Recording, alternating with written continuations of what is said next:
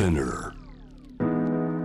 J-Wave ジャムダプラネットナビゲーターはグローバーです。今日のパートナーはカンボジア情報を発信するプノンネットの木村彩さんをお迎えしております。よろしくお願いします。よろしくお願いします。えー日本の、えーニュースからこうアジアを見るということなんですが、朝日新聞からです。技能実習廃止し特定技能に一本化本格議論へ。有識者会議を設置、えーこれは今週11月22日に、えーこういったことがあったんですね。ニュースが出たんですね。はい。はい、えーとまあ、11月22日にですねちょっとあの、えー難しい硬い言葉が続いてしまうんで申し訳ないんですけれどもえー外国人材の受け入れ強制に関する関係閣僚会議というものが開かれましてはい。ここでですね技能実習とそれから特定技能という制度をですね本格的に見直す有識者会議というものを設置しましたと。うんでまあ、記事によりますと初会合は年内。で来年の春に中間報告。来年の秋に最終報告をまとめるという見込みになっていると。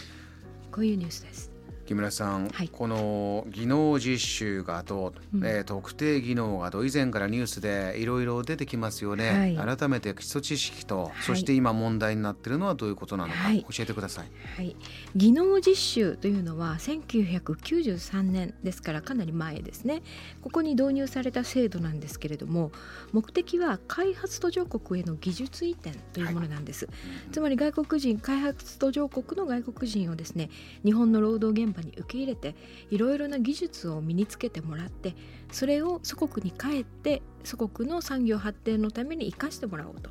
こういう国際貢献が目的の制度なんですね。技術を教えてはい。自分たちで、えー持ち帰って豊かになるために、はいえー協力をしようと。そうですね、はい。ところがですね実態はどうなってるかというと、えー日本の人手不足を補う労働となっていると、うんうん。えー農業ですとか工業の分野ですね。こういう批判が前からありまして、うんもちろんその開発途上国の若者の人材育成という面でですねあの評価をする声もありますしそういう国際貢献の気持ちで取り組んでいる企業もあるんですけれどもただ一方で賃金の未払いですとか人権侵害ですとか、まあ、そういった問題も起きているということです。えー中には問題もあるところがある。こういうことがを今回はクローズアップして話し合おうということなんですか？そうですね。うん。あの実は2019年からですね今度は特定技能という制度ができまして。はい、でこれはもう日本は人手不足ですということで外国人労働者を正面から受け入れるという制度を作ったんですね。2019年から、はい、つまり技能実習と特定技能という2つの制度が外国人の労働を受け入れる仕組みとして今2つ並列してあると。でこの後者の特定技能という方はですね、はいえー特に人手不足が深刻とされる14の業種に限って、えーどうぞ来てくださいということで、えー実施されているということになります。えーどういった分野がはいメインなんでしょうか？はい、例えば介護とうんか、ビルメンテナンスクリーニングですねそれから建設宿泊農業漁業外食業とか、まあ、こういった14業種が決まっていてそこに当てはまることであれ当てはまる仕事であればですね企業が外国人を受け入れることができるという仕組みになってます。言われてみれば今おっしゃったようなお仕事の現場で外国の方見るの増えましたよね、はい、そうですね。2019年からの、はい。と特定技能、はい、えーこれは、えーそういうものなんだと。はい、そしてお話戻りますと、はい。今回の特に見直しはどこになるんでしょう、はい、今回の見直しのポイントはですね主にその技能実習制度の矛盾点つまり、えー国際貢献である目的なのに、えー実態としては労働者の受け入れになっているというこの矛盾点をできるだけ現実に近づけようと。つまり特定技能の方に近づけていこうというのがあー主な目的見直しの目的だと思われます。この段階的に1993年から、えー技能実習制度が、い。えー始まって、えーただこう中には労働力不足をただ補うためだけ、えーそして賃金もとことん安かったり、はい。はいなんなら未払いだったり、はい。問題もある中、はい。これ新しく入ってきた特定技能2019年から始めた制度っていうのは、こちらスムーズにいってるということなんですか？そうですね。まだあの手続きがですね非常に複雑であったりあるいはその14業種に限られているということで、えー、なかなかその企業企業側の負担も大きかったりということでですね、えー、一気に増えるということではないんですけれどもただあのかなりその注目をされているというのはこの特定技能の制度には、えー、定住をすると外国人の方が日本に定住をするというそういう道が開かれるという点で技能実習とは大きく違いますので技能実習は必ず母国に帰りなさいということになってますのでその点ではですねあの日本へ来る外国人の方々のお気持ちとしてもまたかなり違うものがある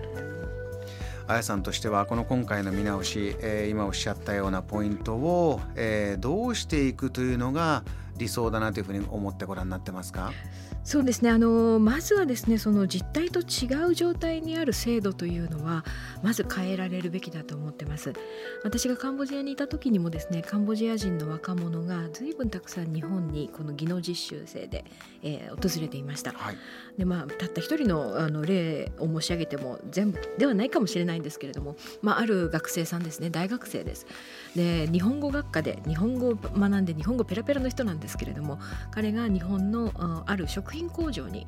技能実習生として行きました。であのー、行ってみるとですねカンボジア人の仲間がたくさんいて彼らと同じ場所に住みで工場とその寮とのこう往復をするような生活の中で休みの日も彼らと一緒にいる彼はその日本語が非常に上手で日本語を勉強したいと思ってたんだけれども日本にいる間日本語を使うことなかったよというふうに言っていました。はい、そうすると本人としては、えー、こういう技術を持って帰りたかった。こういう経験を持って帰りたかったという部分もおっしゃってましたか、うん、そうですね。あのただここがですね、うん、非常に大きな問題だなと思うのは、うん、もちろんその日本を受け入れる日本側の企業にしてもですねきちんと制度の趣旨を理解していなかった。と同時にカンボジア人の学生さんの側もですねいやカンボジアにいるよりいい給料をもらえるからという理由も一部にあったと。いうことでその日本に勉強しに行く技術を身につけに行くというよりはその一時的に高いお給料をもらうために行くというその双方が制度を誤解しているというような状態にあったというのを目の当たりにしましたのでやはりこの会議の設置は遅すぎるぐらいかなというふうに私は思います。あのー、普通に暮らしていても、はい、まあ、街の中の建設現場に外国の方が働いている場面も増えましたし、はいえーまあ、よく行くコンビニエンスストアとかでね、はい、働いてる方も大勢いますし、はい、ああいう仕事をしてる方見るともちろんコミュニケーション日本語でできて、はい、でそこでまあコンビニなんて大変ですからねいろんな仕事あるから、まあ、相当こう努力して優秀な方が来てるわけなんですけれども、うんうん、こうデータ出されると、はい、あそれぞれの国のことってやっぱり知らなかったりしますよね。そうですね。あの例えばもう学校でねベトナムの歴史とか政治とか習いますかというと私は習った記憶があまりなくて。自分でこうやってニュースを掘ったりしないと、はい、なかなか知らないというのが、ね、今の日本だと思います。はい、例えばそのタイの首相の名前を言えますかとか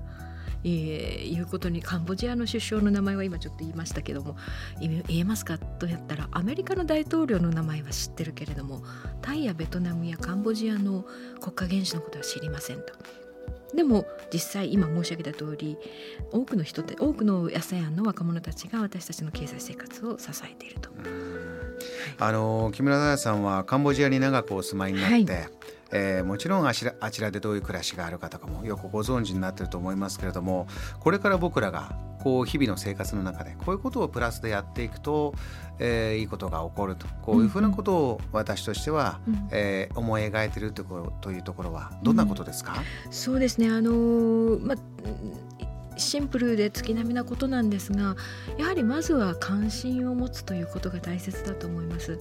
で特に今お話したような技能実習ですとか特定技能というあの分野ですねの方々はですね例えば医療であるとか介護であるとかそれから食品です食あの外食産業でサービスであるとかそういうその日常生活に非常にその深く浸透している部分で私たちは共に働き共に生きなければならない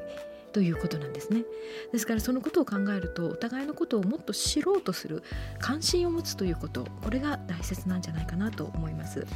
あの外国の言葉を覚えて、えー、技能も覚えて外に働きに出ようというあの ASEAN の皆さんっていうのは今本当選択肢がたくさんあって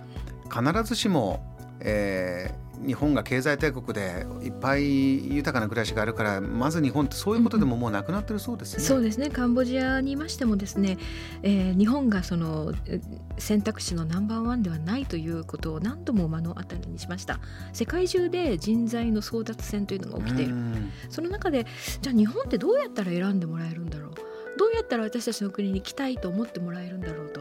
いうことをそういう視点で考えなきゃいけない。相手の文化を理解して、はい、相手のことを学んでいる。そうですね。で、まあ日本人らしい日本としての価値観というのをですね、えー、経済力だけじゃなくて世界に示していくことで、あ日本っていい国だなと、日本人と一緒に働いてみたい、生きてみたいと思う、そんなふうに思ってもらえれば素晴らしいなと思います。JAM The Planet